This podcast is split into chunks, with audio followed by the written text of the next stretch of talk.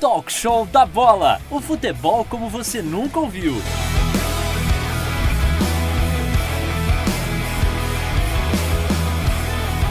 Um podcast de Gustavo Canato.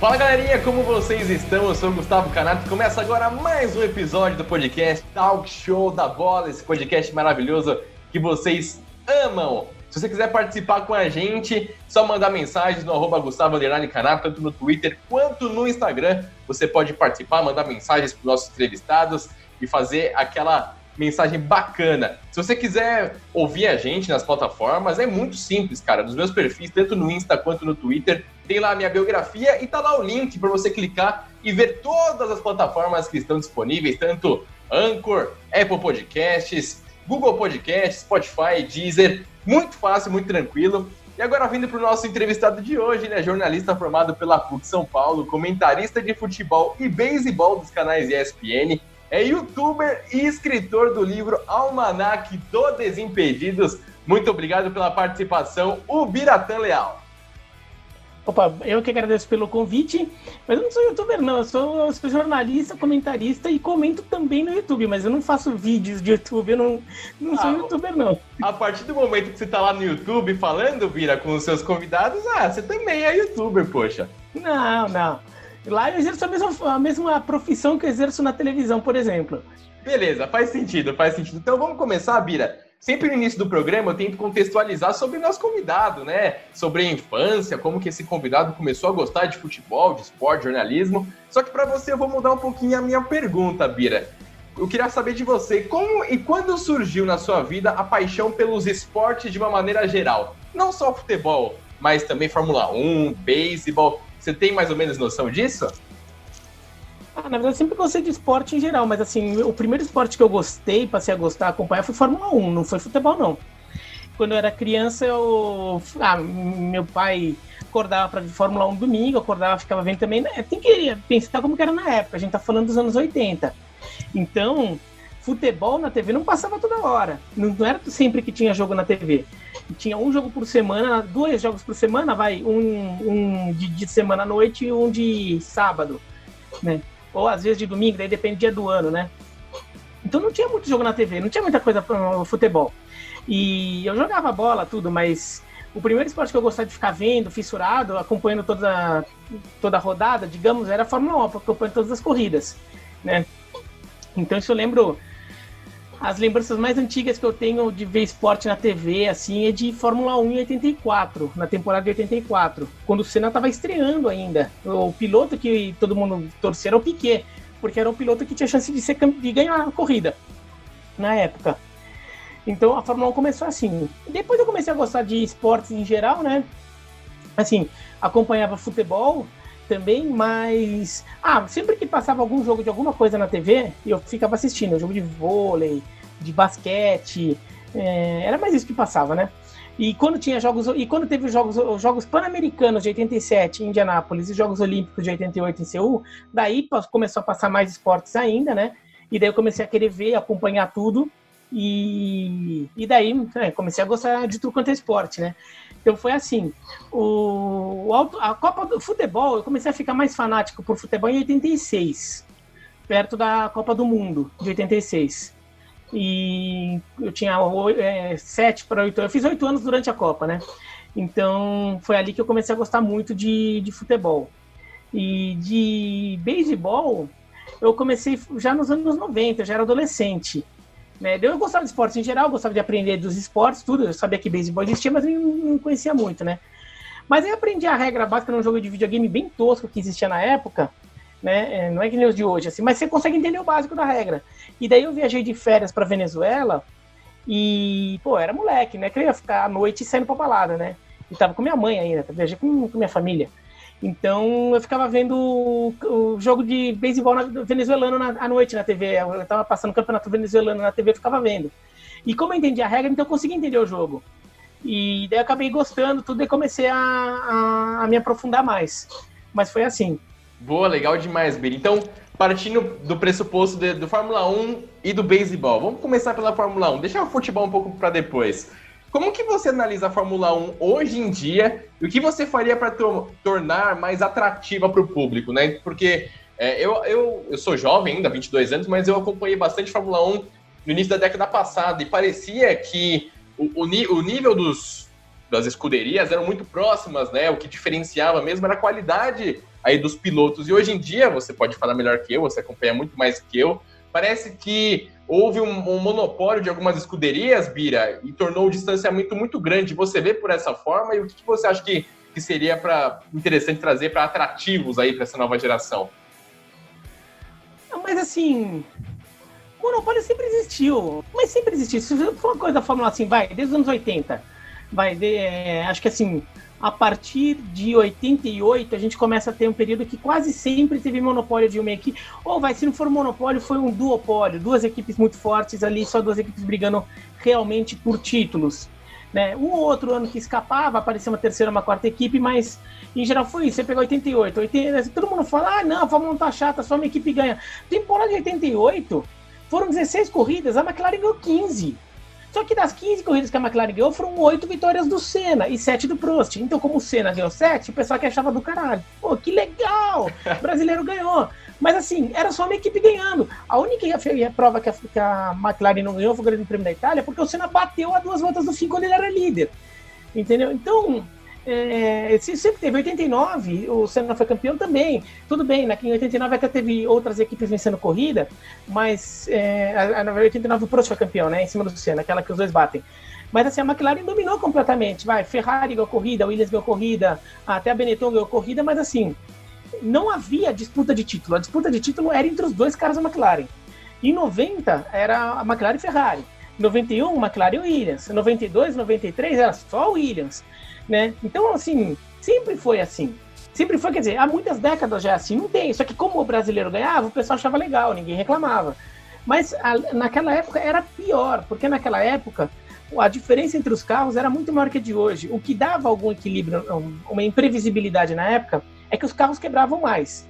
Então, às vezes o cara tá liderando e tum, do nada o carro quebra. Né? Hoje é raro isso acontecer. É, naquela época também às vezes acontecia de, sei lá, uma, como o carro não era tão fácil de controlar, uma, uma besteirinha lá, o cara batia de besteira. Mas, pô, tinha prova que o, que o, que o vencedor ficava uma, volta na frente do segundo colocado. Isso é impossível de acontecer hoje. Hoje, assim, tipo, sete, oito primeiros ficam sempre na mesma volta. Só para oitavo, nono ali, que fica uma volta atrás. Então hoje tem mais equilíbrio, na verdade. É que a diferença é que hoje os carros quebram menos. E além disso, vai, a Mercedes está fora da curva. Então, eu não acho que o desequilíbrio hoje seja pior, assim. Na verdade, é, não é muito diferente do que a gente já viu na história e é melhor até do que em certos anos. O que eu acho que deveria ser feito para diminuir, porque eu acho que deveria diminuir, não é. A, a, a FIA sempre tenta, ah, não, criar novas regras, limitação tecnológica, limitação no gasto do dinheiro. Não tem que limitar o gasto de dinheiro, tem que distribuir o dinheiro diferente. Entendeu? A categoria que é zilionária, uma das, categor... um, uma das competições esportivas, uma das ligas esportivas mais ricas do mundo, que tem audiência no mundo inteiro, tem, tem muitos anunciantes, é, passa em TVs no mundo inteiro, tem índices de audiência bem razoáveis em muitos deles. É muito popular na Europa, por exemplo, é, e na Ásia. É, então, assim, é, como é que é possível que é uma, uma liga dessa, vai, vamos chamar ela de liga como se fosse uma competição esportiva de, de outra modalidade.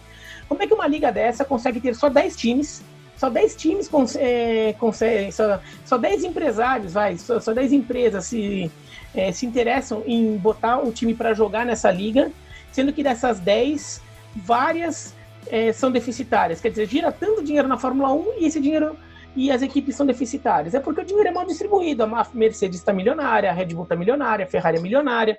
Agora, vai na Williams, na Haas, daí tá faltando dinheiro ali. Né? Então acho que tem que distribuir o dinheiro diferente, porque tendo o dinheiro bem distribuído, é, não precisa nem ser igual, mas a diferença é menor. As equipes mais pobres, elas ainda assim elas têm dinheiro para montar um carro bom, um carro competitivo ou contratar um piloto bom. E daí a coisa pode equilibrar mais. E fora que uma equipe que tem muito dinheiro passaria a ter um pouco menos, então ela pode gastar, ela teria que gastar menos dinheiro em pesquisa, desenvolvimento, ou para contratar o, o, melhor piloto do universo, sei lá o quê, e, e daí tende a equilibrar. E ainda assim a Mercedes vai continuar sendo a favorita porque é o melhor carro. Excelente, Bira, excelente. E agora indo para o outro esporte, vamos falar um pouquinho de beisebol. É, no futebol, Bira, a gente analisa as características de um grande atleta, então a gente vê um meio-campista. Pô, o cara tem qualidade no passe, tem uma ótima finalização, visão de jogo, você pega um centroavante, o faro de gol, chuta com as duas pernas, né? O goleiro tem envergadura, sabe jogar com os pés. Eu queria saber de você, Bira, quais são as características de um bom jogador de beisebol? O que um jogador de beisebol precisa ter de características boas aí para se destacar? Nesse meio desse esporte? Assim, bom, o beisebol tem duas posições mais básicas, assim, né? Seria como, como no futebol tem o goleiro e tem o jogador de linha. Uhum. Dentro, dentro do jogador de linha tem suas características, mas assim, né? Tem goleiro e jogador de linha, divisão mais básica. o beisebol é o arremessador e o, é o arremessador e os jogadores de posição que eles chamam, seriam jogadores que rebatem, né? Que, que tem, ganham a vida rebatendo. Né? O arremessador é como se fosse um goleiro, é a posição super especializada, o cara tem que saber é arremessar, né? Claro que tem alguns que sabem rebater um pouco melhor, tudo do mesmo jeito que tem goleiro que sabe jogar com o pé. Sim.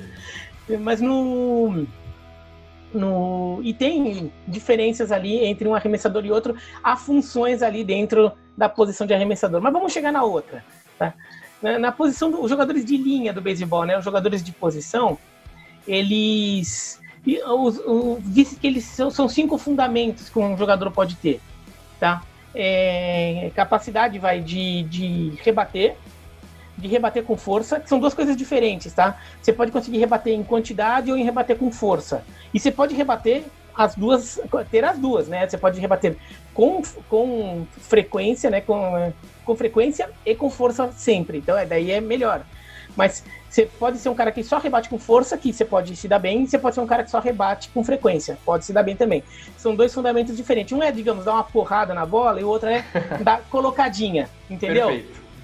Tá? É que nem assim, vai, para o pessoal que é do futebol. O cara que bate é, falta colocando e o cara que bate falta dando a porrada. Né? Entendi. Então as duas têm sua utilidade. Né? É, então tem Vai então ter rebater com força, rebater com, com frequência, é, defender, é, é, defender, tem correr, né? Tem que saber correr, porque tem que correr as bases, né? Saber correr não é só correr rápido, é saber quando correr, é saber a hora você saber fazer uma leitura de quando você tem que correr, né? Essas coisas. E arremessar, porque na posição de defesa você também tem que pegar a bolinha. Não é o arremesso do arremessador, né? É um é numa, num outro grau que é um arremesso de defesa, né? Então você pega a bolinha, você tem que mandar a bolinha pro seu companheiro. Seria o passe, vai, pensando em futebol. Seria o passe. Né? Então é isso que você tem que fazer. Tem jogador que, que sabe fazer bem as cinco coisas, né? Que eles chamam de five tool player, né? O jogador de cinco fundamentos mas muitos não têm os cinco. Tem, algum, tem alguns tem um só, mas o cara é tão bom naquele lá que consegue ter uma vida, né? consegue arranjar um emprego decente. Tem alguns que tem dois, três, duas, três coisas que faz direito aí nesse, nesse universo e, e também consegue. Mas tem alguns que são os mais craques assim que conseguem as cinco coisas. Excelente, Bira. Que aula, que aula. Meu amigo ouvinte aqui, Bira, que não fazia ideia de como funcionava o beisebol, já vai sair desse programa aqui com uma aula aí, já vai entender melhor como que funciona esse esporte maravilhoso. Agora vamos falar do jornalista, o Biratan Leal. Ô Bira, qual que é a importância da Trivela na sua carreira de jornalista esportivo? Você consegue mensurar? Ah, é, é bastante grande, porque eu, eu não comecei trabalhando no esporte. Inclusive, quando o estudante de jornalismo me pergunta qual a primeira sugestão, a primeira dica que eu dou é, para quem quer. Ah, tô na faculdade, assim, eu falei: você, quer, você tem que ser jornalista, não é? Então você tem que ser jornalista é, não fica só pensando em esporte na sua vida, porque sempre existe uma chance grande de você não conseguir um emprego no esporte. Porque o esporte é o quê? Quantos por cento das vagas de emprego do jornalismo são em jornalismo esportivo? Que deve ser, sei lá, 5%. Se você considerar que tem outras editorias, tem assessoria de imprensa, tem, agora tem, tem é, departamento de mídias sociais, né, tem várias outras, é, né, várias outras é, possibilidades. especialidades crescendo dentro, do, dentro do, da comunicação, você pode trabalhar em várias áreas. Eu, uma área ligada a jornalismo vai ser o quê? 5% das vagas de emprego. Então você tem uma chance bem razoável, estatisticamente falando, de não conseguir trabalhar com, com jornalismo esportivo. Então você tem que saber ser jornalista. E, então, o meu primeiro emprego não foi em jornalismo esportivo. Assim, se fosse, ótimo, eu adoraria, mas eu procurei emprego. Né? E eu consegui, um, eu trabalhei numa revista, é, numa editora, aliás, que faz revistas de engenharia, arquitetura, trabalhei por seis anos. Então fiquei muito tempo fora é, do, do esporte. E estava levando a minha vida. Assim, não, tá, não, tem problema nenhum, trabalho contra a área, eu, eu aprendi a gostar do assunto, tudo. Depois de um tempo eu saí, porque fiquei de saco cheio, e daí pintou uma oportunidade de trabalhar com esporte na agência Placar, que era uma agência de notícias da revista Placar, né, da Abril. A agência de notícias não existe mais. Então, daí eu trabalhei lá, eu cobri o Palmeiras, mas eu fiquei pouco tempo lá, lá não pagava muito bem, não. então, daí eu já era colaborador da, da Trivela, mas era meio naquela, se você tá querendo um pouco mostrar serviço. Como eu tava mudando de área, né, eu tava eu já, já era casado, inclusive, na época, mas eu tava mudando de área, então assim, pô, eu tô chegando no esporte, mas eu sou um cara formado, eu tinha, foi 2005, eu tinha 27 anos já. Né? Então, eu já tinha 27 anos, estou entrando no esporte e, na verdade, no final das contas, eu estou brigando, é, lutando por emprego com um monte de garoto que está terminando faculdade. Né? Então, eu sei que assim, a minha situação não estava muito, muito normal. Favorável. Então, é, eu consegui um, um, um, emprego lá que não pagava muito bem, mas ajudava a fechar as contas da casa. E eu, eu fazia, eu tinha um blog de, de futebol e por causa desse blog eu conheci o pessoal da Trivela. E daí então eu comecei a colaborar com a Trivela lá, escrevendo dois textos por semana. Daí eles me convidaram. E eles me convidaram porque eu já tinha experiência de ser repórter mesmo. Assim, não era um, um garoto recém-formado, eles estavam precisando de alguém com mais experiência. Então eles me chamaram. E daí eu sair e, e, pagando um pouco melhor do que, do que na agência Placar. Daí eu saí e daí eu fiquei lá muito tempo. E lá eu entrei como repórter e fiquei até vir editor da revista né? Porque eles tinham site e a revista, né? Eu entrei como repórter dos dois, depois eu virei até é, editor da revista, fui, fui subindo ali, né? Então, foi legal porque, como é um lugar pequeno, isso é uma vantagem de trabalhar em empresa pequena. A desvantagem é que, assim, normalmente nem sempre paga tão bem, às vezes não tem tanto nome, assim, que você quer colocar no currículo, bonitão, tudo. Mas você acaba conhecendo todo o processo ali, né? Porque a, diferen... a distância entre o, o, muitas vezes, entre o dono da empresa e o, e o estagiário é menor do que numa Globo, numa Abril, que você nem sabe quem é o dono, né?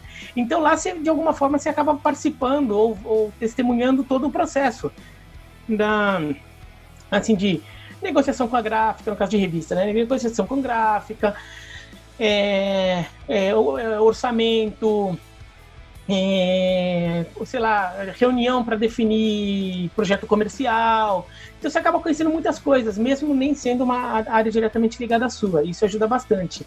Né?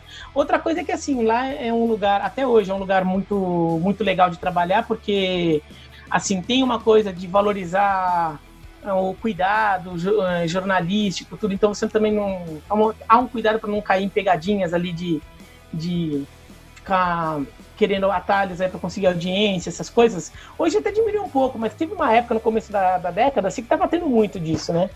É, então, isso também foi bom. E daí, quando a, a, a revista Trivela, é, a revista Trivela fez, a, fez uma parceria com a editora Spring, que é a editora que faz a revista Rolling Stone até hoje, e nessa parceria eles lançaram no Brasil é, a revista ESPN, e daí, como eu era. A, a revista Trivela deixou de existir, porque a Trivela passaria na, no mercado de revista a operar como sócia da revista ESPN. E daí eu fui como editor. Eu não era editor-chefe, tá? Tinha um editor acima de mim. Eu era editor, tinha o editor-chefe, tinha os editores. Eu era certo. um dos editores, tá? Então eu fui para lá. Então daí, tá, daí você começa a trabalhar. Ainda que a, a editora Spring, que era o ambiente onde a gente trabalhava, o, o ambiente físico, é, era uma editora, é uma editora pequena ainda, né? Perto de uma grande redação mas você já está trabalhando com imprensa com, com, mais repercussão, que é menos alternativo, é menos independente, né? Uhum. Só que você já trabalha com mais orçamento. eu comecei a ter contato mais direto com muita gente da ESPN, porque passou a ter reunião semanal lá na ESPN, foi ali que eu conheci o pessoal e de alguma forma me ajudou Aí lá, até então, a única pessoa que eu conhecia lá de dentro da ESPN era o Mauro César Pereira, que já era meu amigo já desde a época da Trivela, e ele também ajudava bastante a Trivela na época, então é, ele até me ajudou ali a indicar tudo. Mas a, a ESPN, a revista ESPN, que, que acabou ajudando bastante ali a eu ter mais entrada na, na TV. E você até deu o gancho, Bira, para minha próxima pergunta, de como surgiu a oportunidade de você ser contratado pela ESPN. Então tá mais ou menos tudo engatilhado, né? A Trivela, com a revista, com o Spring, ESPN. E quem, é. quem te convidou para participar como comentarista inicialmente? Não, foi, né? foi assim, foi assim. Tinha é, a, a, a, ESPN já ia, já estava de olho na Trivela já fazia um tempo, assim, por exemplo, tinha uma época que o programa Futebol no Mundo usa, é, chegou a chamar o pessoal da antes eu antes de eu entrar na Trivela, eu não estava na Trivela na época. Chegou a chamar o pessoal da Trivela como convidado para participar no Futebol no Mundo lá da ESPN. Quando era uma vez por semana só o programa, tudo era uma outra época. Da, então, assim, a pessoa da ESPN conhecia e respeitava o trabalho da Trivela. Já o Mauro César, ele chegou a colaborar com a Trivela uma época, tudo.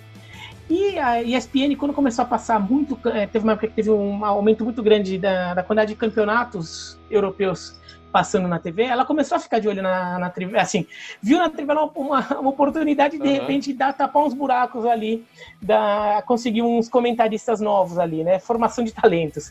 então o Leonardo Bertozzi saiu assim, né? O Bertozzi era editor do. Eu era editor da revista Trivela e o Bertozzi era editor do site Trivela. Daí o Bertozzi foi chamado lá para dar uma mão comentando, e o Gustavo Hoffman, que o o Gustavo Hoffman era repórter, eu era editor da Trivela e o Gustavo Hoffman era o repórter, era o chefe dele. E daí, quando eu fui para a revista ESPN, ele ficou como editor do site. E daí, como editor do. É, editor do é, porque a revista parou de existir e o Bertozzi ficou 100% na TV. E daí, o Gustavo também foi convidado, porque precisou de alguém para comentar campeonato russo. E ele gosta muito da União Soviética. Então, ele foi convidado para para comentar. E daí acabou ficando, tá lá até hoje né? Então já havia essa, essa relação, mas aí quando começa a ter a, as reuniões ali, eu começo a conhecer o pessoal, porque eu tinha uma vez por mês uma reunião de pauta da revista para definir as pautas da revista, que era na ESPN, e, e uma vez por semana uma, uma reunião de acompanhamento. Então eu ia até a, a ESPN, falava com os editores, os editores do Sport Center, do bate-bola, do, da rádio que tinha na época, né, de todos os programas ali. Então, e daí eu conheci o pessoal. E daí, é, foi no final de 2009, eles ficaram precisando de um comentarista reserva de beisebol. Porque tinha o Paulo Antunes de comentarista titular e o Silvio Lancelotti estava saindo do futebol, do, do beisebol. O Silvio Lancelotti, na verdade, fazia meio para quebrar um galho quando não tinha ninguém, quando o Paulo Antunes não podia fazer beisebol. Então eles chamavam o Lancelotti. Mas eles já estavam querendo deixar o Lancelotti só no futebol. Então, eles estavam querendo ter um comentarista reserva de beisebol, que não era para ficar sempre assim, mas se precisar chamar alguém, ter alguém. E como eu gostava já de beisebol e o pessoal sabia, é, eu não sei nem exatamente todo o processo disso, tá? Mas assim, pelo que, ao que me consta, o Mauro César indicou pro pessoal, ele falou, tem um cara ali, se precisar, tem um cara lá da, da revista que manja.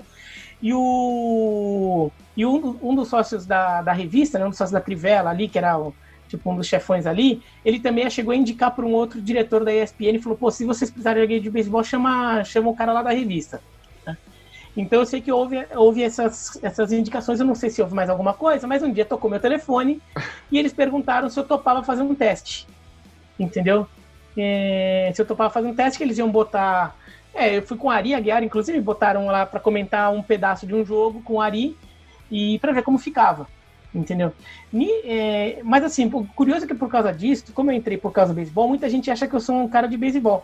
Mas a minha vida inteira eu trabalhei com futebol, na revista Placar, na, na, na, na agência Placar, na Trivela, sempre foi futebol, né? E então a, a, porta de entrada na ESPN foi o beisebol, mas eu sempre trabalhei com futebol. E, e, a primeira vez que eu comentei foi futebol. A primeira vez que eu comentei foi como convidado na rádio CBN. Me chamaram com, ah, chamaram lá de convidado, assim, se elas estavam sem comentarista no dia, me chamaram ali para comentar como convidado um jogo do Campeonato Paulista numa quinta noite, véspera de feriadão. Aquela, aquelas coisas assim, aquele jogo que tem pouca gente ouvindo, né? Então me chamaram ali. Então já tinha tido alguma experiência ali no, comentando mais futebol. E daí eu fui, fui fazer esse teste na ESPN. e acabei passando. E mesmo assim, eu passei, mas demorou pra caramba para eles me chamarem. Porque assim, eu passei, então tudo bem, eu fui aprovado como comentarista reserva de beisebol da ESPN. Agora, eu, eu dependeria do Paulo Antunes não poder fazer um jogo para fazer. Entendeu? Então, assim, e naquela época não passava tanto jogo quanto hoje, hoje até passa mais. Então, uh, assim, tinha que pegar uma época que um dia que o Paulo Antunes estivesse doente, ou que o Paulo Antunes é, tivesse, pedisse folga por algum motivo, tudo. Então demorou para eu fazer um jogo. Na verdade, assim, eu fiz um jogo assim, logo duas semanas depois, mas foi um jogo de pré-temporada, que foi só meio que assim, foi, é, foi um teste parte 2, né? Uhum. É, ainda já foi, eu recebi o por isso, mas assim, foi só uma continuação. Mas para fazer jogo meia temporada, isso foi em fevereiro, né? E foi só em, só em final de junho. Foi só final de junho que me chamaram para fazer jogo para valer. Caramba! Porque não precisou, não precisou. Com o tempo eles foram ganhando confiança e daí eu comecei a pegar mais escalas. O Paulo foram começando a deixar o Paulo é, é, dando algumas folgas para o Paulo, até porque quando começou a temporada do NFL, então daí o Paulo começou a pegar umas folgas para poder fazer jogo do NFL, tudo. Então daí fui fazendo mais. Mas foi assim. E até em cima disso que você falou, Bira, você começou como meio com um step, né? E foi ganhando rodagem, como você mesmo comentou. Antigamente, né? Você entrou mais ou menos em 2010, né? Antigamente você era um comentarista que não estava nas principais grades da ESPN, né? Fazia os jogos de beisebol, jogos de futebol de ligas alternativas e países alternativos. Eu queria saber, Bira, o que, que a parceria com Desimpedidos influenciou em um maior reconhecimento do seu trabalho e te transformou em um dos principais comentaristas da emissora atualmente. A gente vê no bate-bola. Principais, não, principais eu não sou, não. Não, sou, não, não, é, não é falsa modéstia, eu não sou, tá? Não tô nem perto dos principais. Eu tenho feito com uma frequência grande de bate-bola. O que, o que acho que mudou é que. É, com Desimpedidos, o que eu acho que pode ter mudado é que assim, na ESPN eu só comentava jogo de futebol, falando futebol, eu só comentava jogo. É, eu lembro que eu participei de uma vez de um programa fora do jogo, que existia o programa fora do jogo, que era um, um programa de debate de futebol internacional. Na época que o futebol do mundo era mais noticiário, né? Então, eu participei de um fora de jogo, antes de uma final de Champions League, aquela que o Bayern de Munique perdeu do Chelsea na final. É, mas assim, foi só isso. E porque acho que eles não contavam muito comigo para vídeo. Eles, sei lá, assim, um, um, não estava na lista ali do, do, dos que ele, ele imaginava mais para vídeo. Porque tem isso, né? Tem comentarista, por exemplo, que, não, que, que aparece muito em programa e não faz jogo. E vice-versa, tem comentarista que faz jogo e faz menos programa. Sim. Né? É, porque, às vezes, e tem alguns que fazem as duas coisas, né? Porque vai muito de como eles acham que você vai se encaixar ali naquela situação. Então, fazia muito jogo. E eu fazia muito jogo alternativo, né? Eu cheguei, eu cheguei a fazer jogo de Champions League, eh, Premier League, mas assim, mais era um VT, uma coisa mais de encaixe, assim, porque como eu não sou contratado, então né, ficava mais embaixo na escala, tudo, então tinha que chamar excepcionalmente, então eu era chamado mais quando os outros não podiam, né? Então por isso que era mais esporádico mesmo.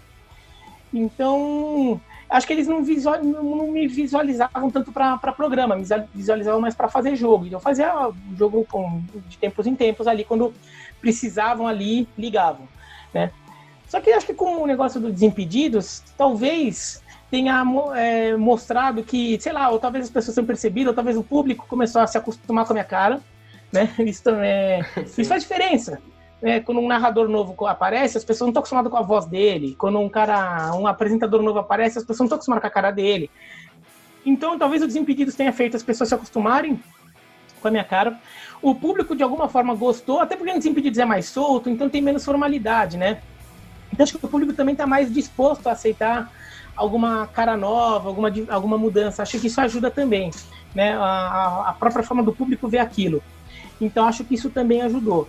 E a partir daí, é, eu acho que, que, que, pode ter ajudado que o Bate-Bola, que é o programa de debate da hora do almoço da ESPN, ele tem uma linguagem um pouco mais solta, mais jovem né? Porque ele pega muito público que que estava é jovem, né? estudando, de, estudando de manhã, volta para volta para casa na hora do almoço e ficou vendo, né? Então tem uma linguagem é, um pouco mais jovem, um pouco mais de brincadeira. Tudo eles começaram a pensar, pô, mas se o, se o cara dá certo lá, talvez ele dê certo aqui. Daí me chamaram uma vez para um dia lá, excepcional ver se dava certo. É, aparentemente funcionou, chamaram outro, até que foi ficando. E o, o Rômulo também começou a ficar com. O Rômulo, que era mais frequente, começou a ficar também com a agenda muito cheia por causa de, de outras, outras escalas lá na ESPN, começou a fazer muito NBA e tudo, né? Então ele muitas vezes pedia para não fazer, ou mesmo o pessoal que monta a escala já não botava ele, porque fala, pô, o cara já vai ter que trabalhar hoje, o jogo começa meia-noite e meia da NBA, eu vou botar o cara aqui dez, eh, meio-dia aqui para fazer o programa, sendo que depois ele vai voltar para casa e vai ficar até duas da manhã fazendo o jogo. Ou então ele ficou 10 duas da manhã no dia anterior, vai ficar, vai ter que chegar de manhã no dia seguinte. Então daí já começavam a, a tirar ele do bate-bola algumas vezes, e nessa de rodar um pouco, acabei é, tendo mais oportunidade, tendo mais chance. Espero que as pessoas estejam gostando. E eu vou falar da minha parte, Bira. Eu acho que você combina 100% com o bate-bola. É muito divertido acompanhar vocês. É muito legal mesmo. E antes da gente cair de cabeça no Desimpedidos, eu queria te ah, fazer uma e, pergunta. E assim, eu também, eu também faço futebol no mundo, né? Uhum. E, mas que também é um programa que tem uma pegada mais jovem, né? que tem uma linguagem mais jovem, tudo, tanto é que agora na pandemia tudo é, assim, no bate-bola eles estão deixando, mas durante antes da pandemia, quando era programa no estúdio, era o único programa que o pessoal ia com camisa de time na, na, na no programa, né? E vocês colocam as músicas, né? Um debate mais divertido. Então, né? então, então, é isso. Mas então o futebol no mundo também tem essa pegada mais jovem. Então, por enquanto eu tenho feito os dois. Mas eu, como fã assíduo, posso garantir que está sendo muito legal te acompanhar nesses programas. Eu queria falar, Bira, antes da gente cair de cabeça no Desimpedidos, você fez muitos jogos com o Romulo Mendonça, né? Campeonato mexicano, entre outros campeonatos. Tem alguma história de bastidor engraçado? Porque vocês fazem no horário diferente, você pode falar uma coisa diferente.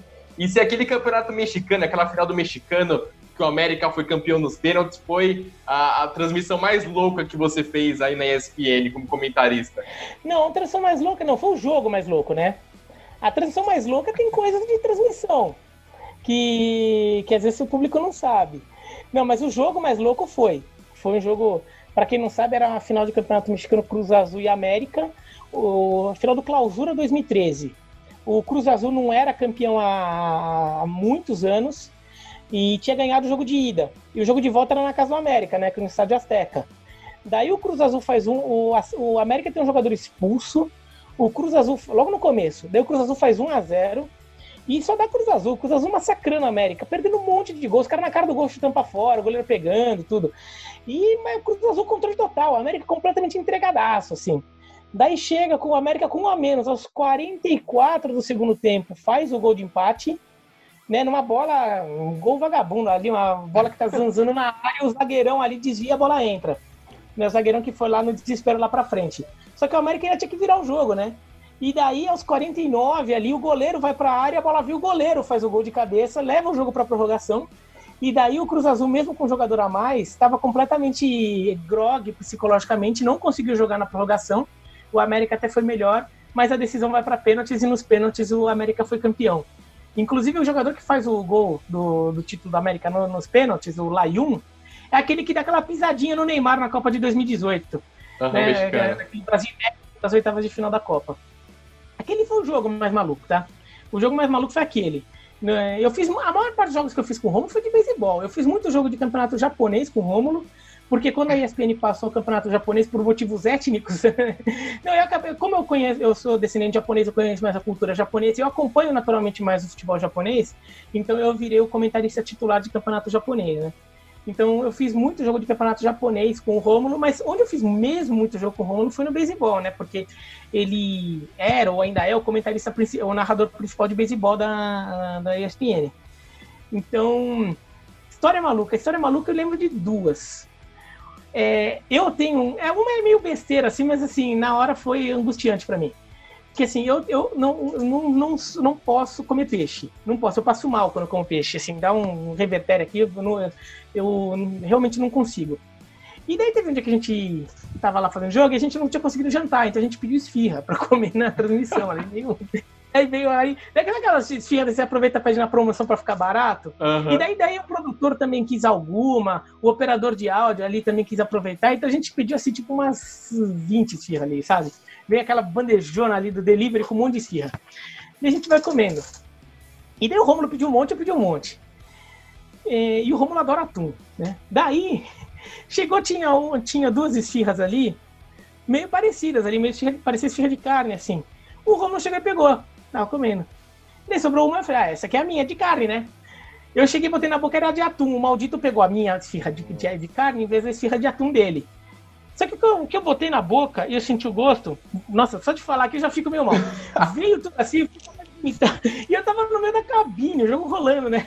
Daí eu cheguei, eu cheguei, cuspi aquilo no lixo que fica ali, saí correndo da cabine, o jogo rolando, saí correndo da cabine, fui pegar uma água, fui pedir pro, pro, pro operador técnico lá que, do, da outra. Do, do, que, que bota os comerciais no ar ali, para ver se alguém tinha alguma bolacha para botar algum, algum outro gosto, outro gosto na minha boca. Eu voltei, ó, nem sabia o que estava acontecendo. Não, isso foi uma coisa, foi tudo isso aconteceu em um minuto, né? Mas o Como não entendeu nada, porque eu simplesmente saí saí correndo da cabine, né? Cuspi algum negócio ali no, no, no, lixo e saí correndo da cabine. E a outra? Teve uma outra com o Rômulo, que daí foi um dia que deu um problema lá no Japão. A gente ia fazer um jogo de campeonato japonês. O jogo de campeonato japonês, em geral, a gente sonorizava, né? Para quem não sabe, sonorizar é quando você faz a, a, a transmissão, mas ela não vai ao, no ar ao vivo né? Você, ela é, você grava ele e depois para passar em VT o jogo. Então você sonoriza, porque você recebe a imagem você sonoriza. O que aconteceu? O jogo ia começar às 7 da manhã no Japão. Era às 7 da manhã de sábado, né? Ia começar às 7 da manhã, horário daqui, né? E às 7 da manhã no Japão. Só que como o jogo só ia passar à tarde, então o pessoal, a ESPN também, para não ter que ficar montando uma escala que botasse todo mundo 6 e meia, 6 horas, 6 e meia da manhã lá na redação, já para ir preparando as coisas, a gente não ia fazer a sonorização ao vivo. A gente ia fazer a sonorização em VT. Né? Então, que, que marcaram para as 8 a sonorização? Então, a gente chegava, é, a gente, o jogo começou às 7, então das 7 às 8, o pessoal lá ficou recebendo o sinal do Japão com, com as imagens, era só imagem e, e som ambiente, né? ficou recebendo as imagens do seu ambiente do primeiro tempo do jogo no Japão. E daí, no, eles pegavam, daí quando a gente chegasse às 8, eles iam estar recebendo o segundo tempo, enquanto isso a gente fazia o primeiro tempo. Quando terminasse o primeiro tempo, eles pegariam o segundo tempo que eles já tinham recebido e a gente fazia o segundo tempo. Beleza. E daí tava tudo encaixadinho, porque então a gente fazia das 8 às 10, e acho que uma, às 10 e meia tinha uma. aquela cabine ia estar sendo utilizada por, daí para uma outra transmissão lá, para um outro jogo que ia acontecer. Então, beleza, tá tranquilo né? Ainda mais vindo do Japão, normalmente não dá Shabu, mas deu Shabu. Né? A imagem que vem do primeiro tempo vem muito ruim. É, eu vi um sinal muito ruim do primeiro tempo e não dava para usar, não, dava, não era em qualidade suficiente para botar no ar. Então, o que, que eles falaram? É, como o, e a cabine ia ser ocupada logo a partir das 10 e pouco, e como o jogo acho que ia pro ar tipo uma da tarde, assim, então também não dá para ficar fazendo lá para frente. Então a única coisa, a única forma que eles acharam de encaixar foi a gente fazia o segundo tempo ao vivo. Enquanto a gente fazia o segundo tempo ao vivo, eles, eles tinham pedido para os japoneses mandarem de novo o sinal do primeiro tempo. Então, enquanto a gente fazia o segundo tempo ao vivo, eles estavam recebendo o primeiro Nossa. tempo e depois a gente fazia o primeiro tempo. Entendeu? Nossa, vocês fizeram o primeiro e o segundo tempo depois do primeiro tempo do jogo. Depois do primeiro. Só que daí, então eu tive que ver quanto estava o jogo, né? Porque eu tentava não ver quanto estava o jogo para fazer como se fosse ao vivo, né? É, assim, até por questão de, de não direcionar o comentário, assim, aquela coisa que você acaba fazendo. Mas eu vi, eu vi o primeiro tempo foi 1x0. O jogo foi do Caxiwa Rei Sol. Era o Caxiwa Rei Sol, acho que contra o Vissel Kobe. O Caxiwa Rei Sol era o. aquele que foi campeão japonês naquele ano foi disputar o Mundial de Clubes com o Santos. Foi em 2011. Né, no ano que o Caxiwa Rei Sol joga com o Santos no Mundial de Clubes. Então, e era a reta final, então a gente estava acompanhando muitos jogos do Caxiwa Rei Sol né? Porque estava para ser campeão e ia jogar com, e, e, jogaria o Mundial de Clubes contra o Santos, isso já era sabido, né? O campeão japonês pegaria a chave do Santos. Daí a gente fez o, o, o primeiro tempo, eu vi 1x0 pro Cachorro Rei Sol. Eu vi que o primeiro tempo terminou 1x0, o gol do fulano ali. Tá, beleza. Então eu comecei a fazer o segundo tempo, mas eu não sabia como tinha sido o primeiro. Então eu tinha que tomar muito cuidado para não falar, não, porque no primeiro tempo, como, como ah, o time voltou melhor no segundo tempo, você tinha que fazer comentários evitando esse tipo de termo. Porque você não sabe como foi o primeiro tempo. Caraca. Né? Então eu tinha que falar um, quando você se referir ao primeiro tempo, usar tipo, ah, não, no primeiro tempo fez só 1 a 0, mas agora deslanchou, até porque o jogo terminou 4 a 0. Né? Então, ah, agora deslanchou, no primeiro tempo é, teve um pouco mais de dificuldade, mas agora deslanchou tudo, conseguiu encontrar os espaços na defesa, usar alguns termos um pouco mais é, genéricos assim para não correr o risco de, de você falar alguma coisa que não aconteceu, né? E, então eu falava que eu estava, eu fiquei concentrado muito em falar o que estava acontecendo no segundo tempo e, e ignorar o primeiro. Só que o Rômulo, que é um desgraçado, ele ficava falando assim durante todo o segundo tempo. Ele ficava falando, então, como que era aquela história que você contou no primeiro. Aquela história que você, você, você contou a história dele no primeiro tempo? Não, porque é como você falou no primeiro tempo. então, eu tinha que pegar no caderninho, eu ficava anotando tudo que o Rômulo disse que eu tinha dito.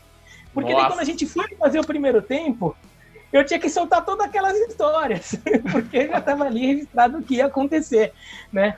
E... Mas no final das contas deu tudo certo, ninguém percebeu. O Rômulo, que... o, o Biro, o Rômulo é o narrador mais louco, assim, que você já trabalhou junto. Como que é você? Você que é um cara mais sério, né? um cara mais calculista, um cara que trabalha mais os números, os comentários, e tem um cara louco desse do seu lado. Como é que vocês trabalham juntos? Não, o Rômulo é sério, o Rômulo é bem sério até. Ele não é tão, assim, é que assim, ele, ele brinca muito, tudo, mas assim, ele é profissional. Então ele tem essa coisa de que, não, ele chega, ele estuda pro jogo, ele se prepara pro jogo, ele é profissional. Só que assim, é, o estilo de narração dele que é, que, que é um pouco mais solto tudo. E assim, como a gente acabou é, acabou fazendo amizade, trabalhamos muito junto, tem entrosamento, então daí já rola um pouco mais de brincadeira, mas ele é sério. É que assim, ele faz uma transmissão com, com, com um tom, muita brincadeira, tudo, mas ele e ele brinca bastante tudo, mas assim, ele, de, ele não deixa fazer as coisas sérias, assim. Se ele perceber que, que tá avacalhado ali e tá perdendo, um, perdendo o sentido, ele dá uma segurada. Perfeito, perfeito. Então agora, Bira, vamos falar do Desimpedidos. Eu queria saber como que surgiu essa oportunidade de você escrever o livro Almanac do Desimpedidos. Quem que foi falar com você? Como é que foi essa negociação? Se tem alguma história de bastidor? Não, não, é, como chegou lá é fácil. Eu tava. É, o telefone tocou, era o Marcelo Duarte, que é o. Ele é o da. Ele tem a Panda Books, né? Que é aquela editora que faz o Guia dos Curiosos, tudo, né? E ele, ele eu, nem, eu não conheci ele pessoalmente até, mas ele me conhecia, eu conheci o trabalho dele, óbvio, né? Ele, ele é um jornalista importante.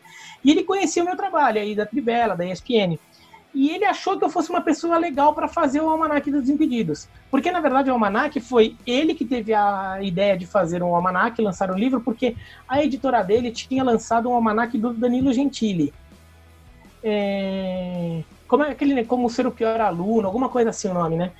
Então, e tinha lançado, e acho que tinha ido bem, então ele, ele pensou em fazer, pegar essa coisa do, do youtuber aí e fazer um, um, semelhante do Desimpedidos. Então não era um livro sobre a história do canal, era um almanac das histórias, é, das piadas, das brincadeiras, das questões né, do folclore do canal. E daí ele achou que eu fosse um cara bom para fazer, porque ele achava que eu era um cara que entrava na brincadeira, que sabia ser criativo, tudo. E como eu já tinha sido editor também, eu ia conseguir visualizar uma coisa, um, pensar uma coisa visual, né? Eu ia ter uma facilidade de pensar um, um livro com conteúdo mais visual, assim, do que, do que texto. Então ele me chamou. Ele me chamou. Eu não conhecia, quer dizer, eu conheci o canal como existia. Eu conhecia a existência do canal, mas assim, eu não conhecia eles, eu não conhecia as pessoas ali do Desimpedidos, né? Então, é, ele me chamou, eu perguntei, você topa? Daí, topa, a gente negociou ali o valor, o valor foi fixo, inclusive, eu não, não eu, nem, eu, nem, apareço na capa como autor do livro, né? Tem, tem um texto assinado ali dentro, mas eu não apareço como autor, né? Então, foi assim. Daí eu fui para uma reunião lá no Desimpedidos. Uma reunião, fui eu, o Marcelo Duarte. O Marcelo já me explicou um pouco o que tinha imaginado, então eu fui na reunião já, já com uma ideia prévia assim, de como deveria ser, né? Fui eu, o Marcelo Duarte, o Serginho, que é o, o coordenador de operações lá do Desimpedidos, e, e o Bolívia. Fomos para a reunião. E então, assim, eu conheci o Bolívia só com máscara. Ali, mas assim, pessoalmente, a primeira vez que eu vi o Bolívia pessoalmente foi sem máscara. Foi nessa reunião. Né? Pessoalmente, eu só vi ele com máscara depois, né? Em gravação do programa. Porque, para ficar claro para as pessoas, o Bolívia não anda de máscara por aí, Sim. né? Então, assim, tem gente que acha que ele fica andando de máscara por aí. Não, ele, ele é uma pessoa normal. Então, daí a gente conversou tudo, peguei o contato dos caras e daí eu comecei a ir lá, né? Daí durante um mês, foi, isso foi em 2017 para 2018. Entre dezembro de 17 e janeiro de 18, eu fui lá quase todos os dias, tirando aquelas semanas de Natal Réveillon que eles fecham, né? Que eles fechavam. Mas assim, eu fui lá quase todos os dias, assim, para ficar entrevistando todo mundo e para ficar sentindo um pouco o clima, entendendo como funciona. É... E daí foi assim que eu que, que foi o, o, o livro, né, para fazer o almanac. E quais são as histórias, ah, pega duas histórias muito engraçadas nessas entrevistas que o pessoal te contou. Você conseguiria pontuar alguma que, pelo menos você se divertiu bastante de ouvir? Deixa eu ver. Aí que assim, as histórias engraçadas estão no livro, né? É que assim, eram as histórias que. É justamente essas histórias que a gente queria para botar no livro, né? Então, as enrascadas que os caras se meteram, tudo, esse tipo de coisa, né? Como eu era um cara de fora, assim, eu sou meio nerd, meio serião assim, o pessoal no começo ainda ficava meio com medo de brincar, de de repente eu ficar meio chateado, ou sei lá, de ser meio ofensivo, de, de não sabiam como que eu era, né? Então, hum, as brincadeiras foram começando a rolar mais aos poucos, né? Mas é, e, e, até em cima disso, Bira, não, se você não lembrar não tem problema, mas até em cima dessas brincadeiras que você trouxe, é, como que você vê a sua primeira participação no Fred Mais 10? Quando o Chico te dá o apelido de livro. É, e qual foi a reação do público com esse apelido? Como que você então, achou da sua participação? Não, não, então, na verdade, foram duas coisas diferentes. O apelido veio no, no Olha Picada, tá? Tá, tá no ar, é, é, esse momento está no ar, está lá no, no canal. Ele, ele foi registrado e ele está ali, naquela edição do Olha Picada. Porque foi assim, foi logo no terceiro... A primeira vez que eu desci, né? Eu desci porque a redação da produtora ficava no térreo, e o, o estúdio no subsolo. É, agora a redação até mudou de, de casa, né? Tá num outro lugar, mas o estúdio ainda é naquele subsolo. E o estúdio era no subsolo. Daí eu tava ali, eu, tinha, eu ficava só lá em cima, né, para entrevistar a galera. Daí eu fui ver uma gravação do Olha Picada. Daí eu desci. E daí era o, o Chico ficava falando as coisas ali lá, e ele chamava o Crack, né? O, que, o cinegrafista lá, né? E, e o Greg é um cara todo lesado, todo super, super, super gente boa, super do bem, assim. E ele fala de um jeito meio lesado, todo skatista, assim, né?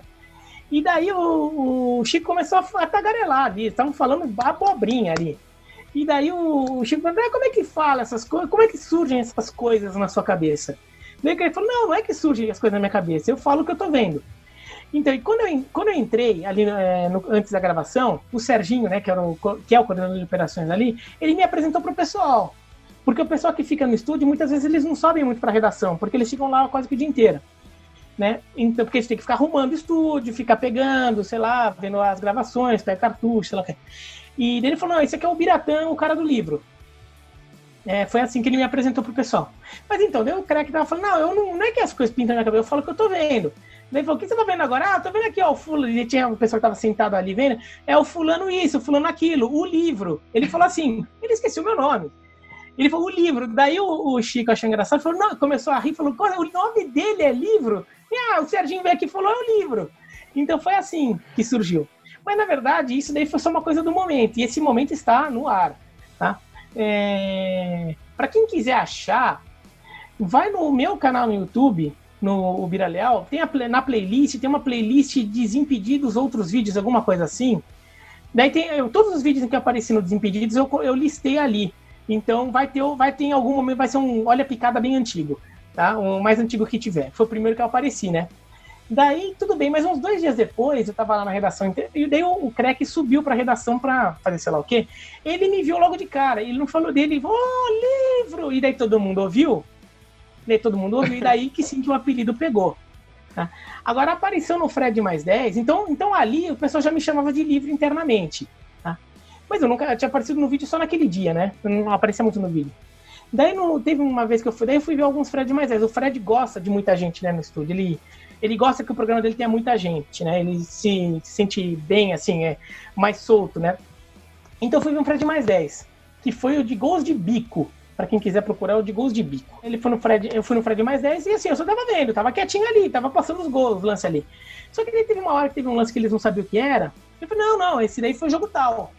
É, daí foi Estados Unidos e Eslovênia na Copa. Nossa, o livro sabe das coisas, entendeu? Foi um negócio meio assim. E daí eu fui falando, eles não sabiam qual era o lance, eu falava, não, esse lance é do jogo tal, esse lance é do jogo tal. E daí começou a pegar essa coisa e daí, e daí sim, neste vídeo que o público começou, se você for escutar, porra, quem é esse cara? Esse japonês sabe tudo, sei lá o que, entendeu? Daí foi, foi isso. E a audiência te tratou com bastante carinho, o Bira? Ah, sim, sim. É, assim, o pessoal. O público desimpedido é um público bem gente boa, assim, um público assim que. Assim, que te trata meio como um amigo, eles não te veem com um distanciamento tão grande. Às vezes até porra, o cara do Desimpedido isso aqui, até, às vezes até tem, tá? Que o Chico até criou o um personagemzinho ali, que ele brinca um pouco com, com essa, o Enzo, é, com essa raça. Meu Deus, ele tá aqui. Mas em geral, é um público que, assim, pessoalmente o pessoal age assim, mas na rede social, o pessoal é super de boa, quer bater papo. Nossa, você me respondeu, que legal.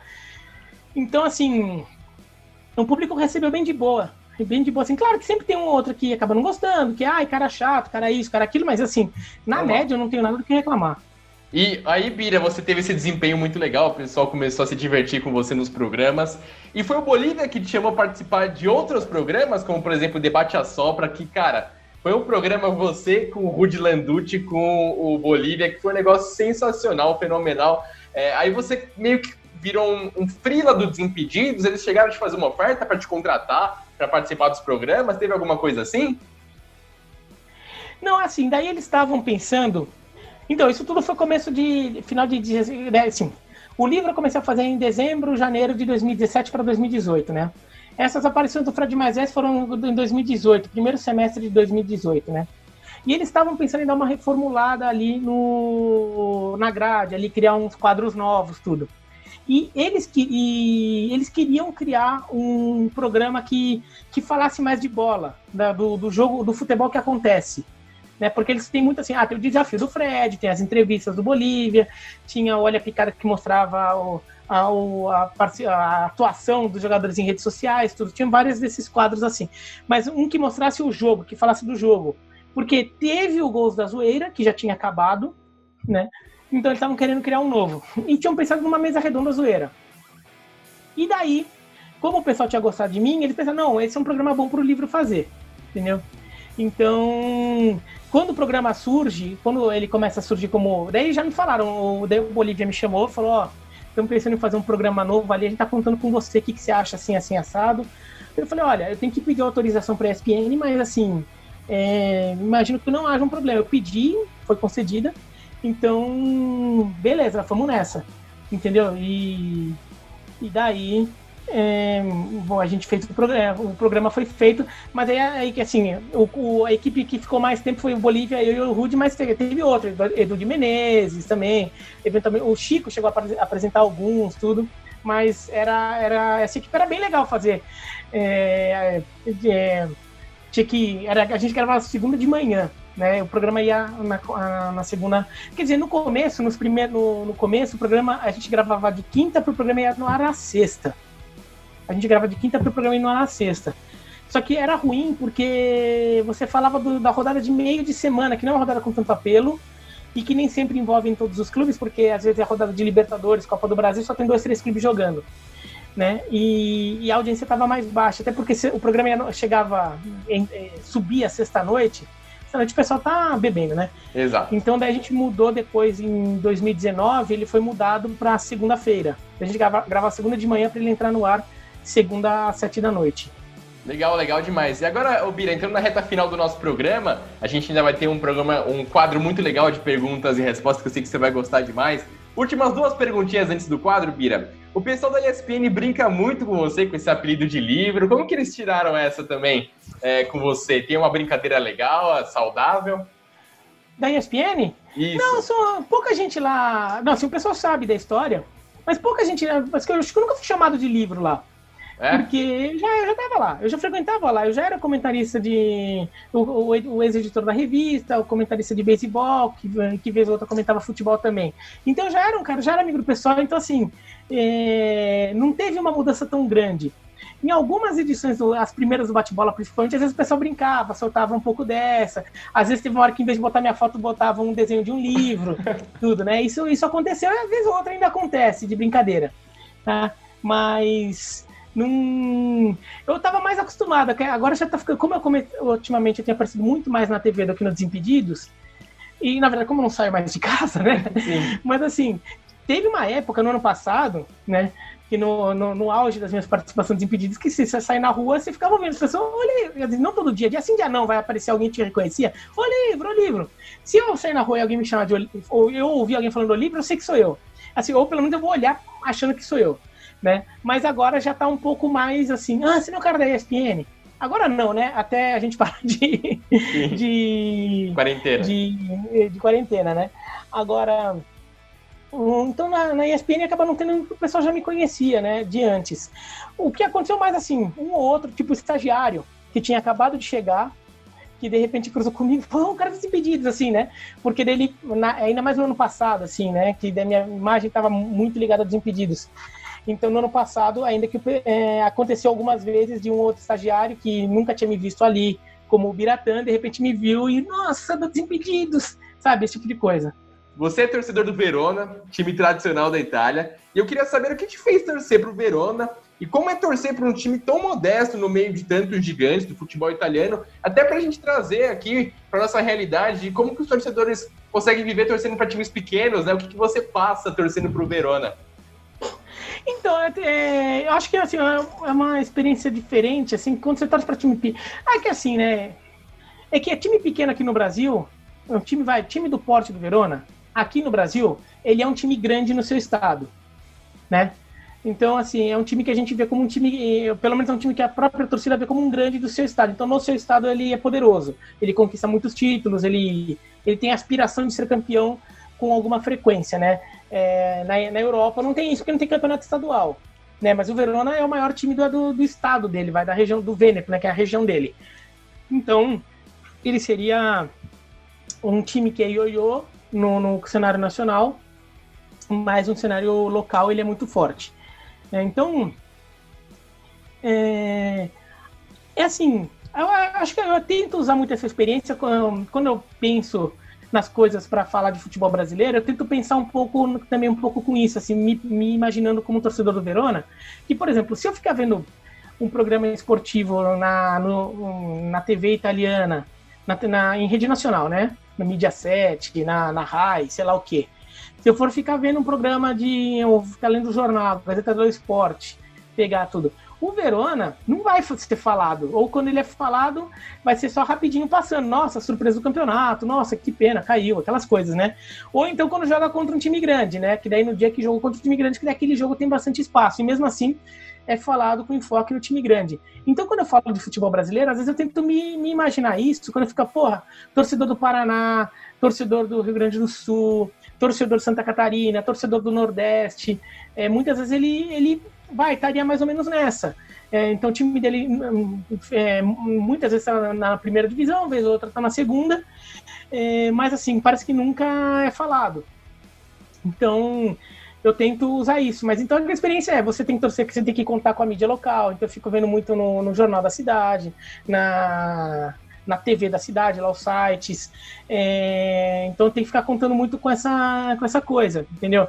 Para seguir os jogos, eu não vejo o jogo do Verona na TV, quase nunca, porque passa muito pouco.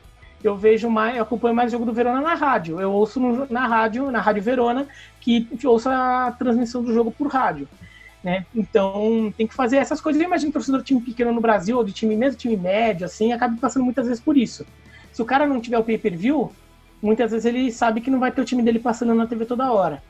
Então, é meio nessa que, que, que acontece. Daí a realidade é a mesma realidade de quem torce para time de Série B ou aquele time que no Brasil é meio, é meio ioiô. É um time grande no seu estado, mas no cenário nacional é ioiô a realidade é a mesma. Daí não vou citar nomes aqui, porque daí algum torcedor pode até se sentir ofendido. mas assim, vocês sabem quem.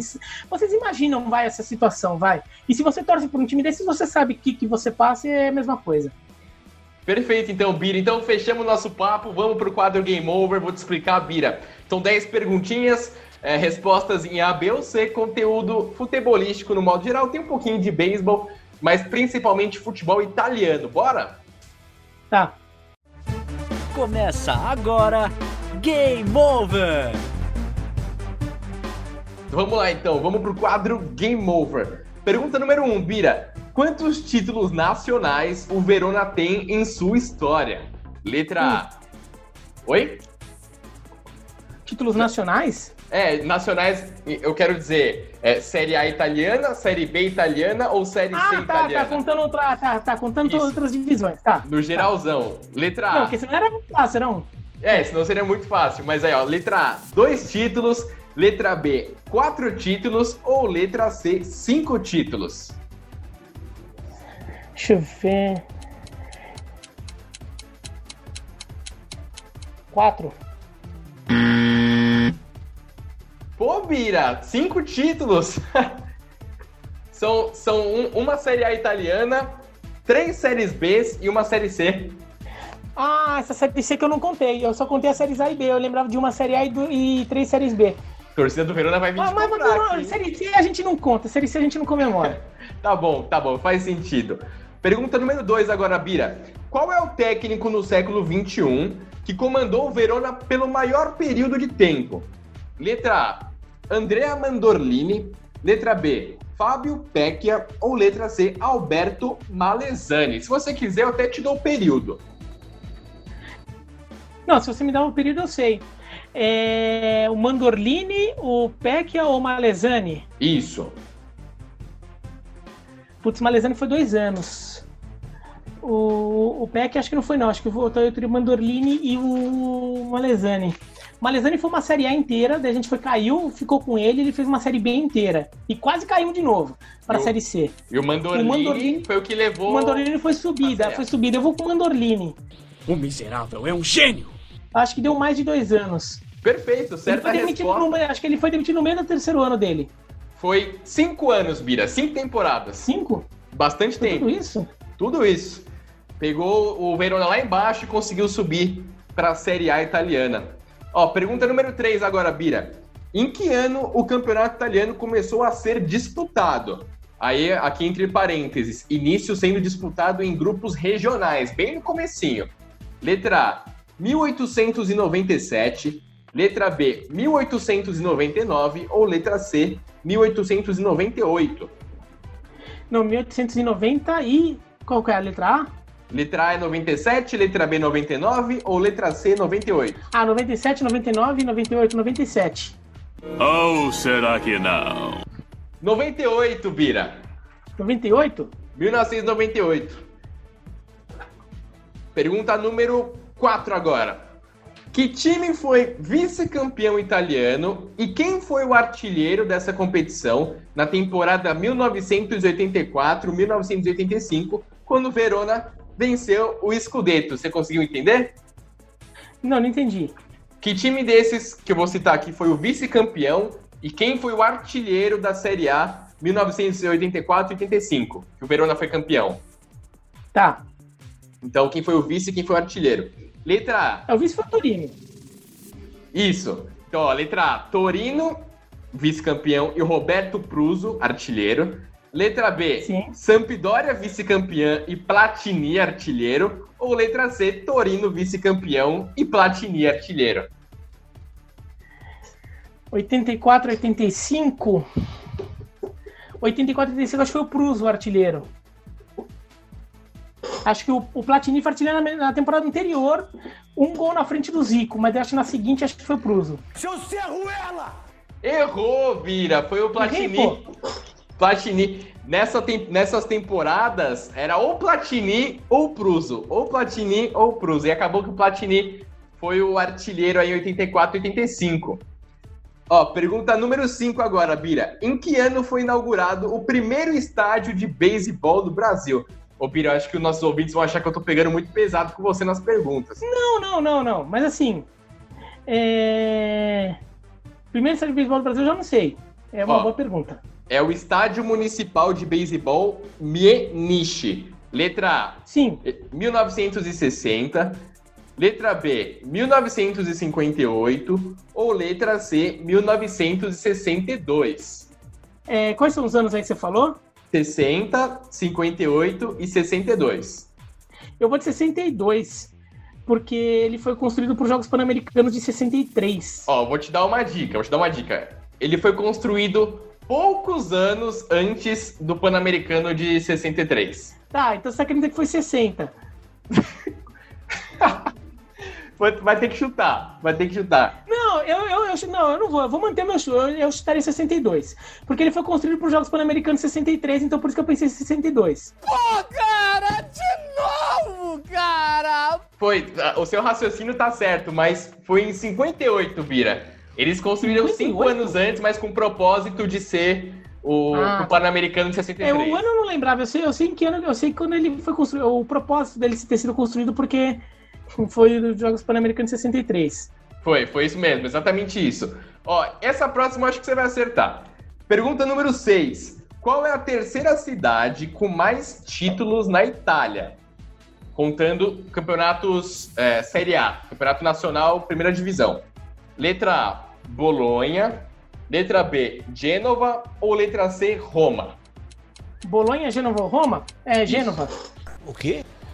É, tá bom. Certa Tem nove, resposta. da, nove do Genoa e um da. Da Samp. Nove do Genoa e um da Samp. Perfeito, Roma Bia. tem cinco, três da Roma, dois da Lazio e Bolonha tem sete do Bolonha. Exatamente, certa resposta na lata. Pergunta número 7 agora, Bira. Qual é o time que disputou o campeonato italiano mais vezes na história? Foram 88 vezes. Inter.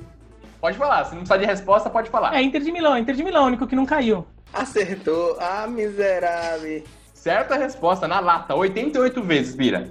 Letra, aliás, pergunta número 8 agora. Qual é o tamanho máximo de um taco de beisebol segundo as regras do esporte? Essa aí você Putz, quer. essa daí, essa daí eu não sei não. Essa daí eu não vou saber não. Vai ser no chute. Vamos ver Eu já então vi essa, daí, essa regra, mas não é aquela coisa que você decora, né? Sim, sim. Ó, letra A, Bira, 1,50m. Letra B, 1,60m. Ou letra C, 1,40m. ah, vou com 1,40. Eu não consigo imaginar um taco de beisebol com 1,5m. E morreu.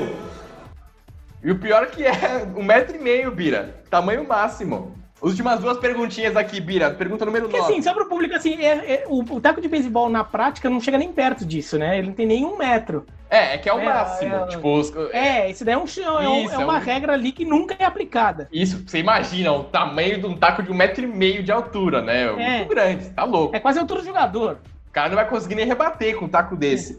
Ó, Bira, últimas duas perguntinhas. Pergunta número 9. Dos estádios italianos, em que posição está o Marco Antônio Bentegodi, do Verona, em relação à capacidade total? Ele é o oitavo maior estádio da Itália, o sexto maior estádio da Itália ou o décimo maior estádio da Itália? Se quiser fazer conta aí, sem problema. Não, oitavo, décimo ou. Oitavo, sexto ou décimo?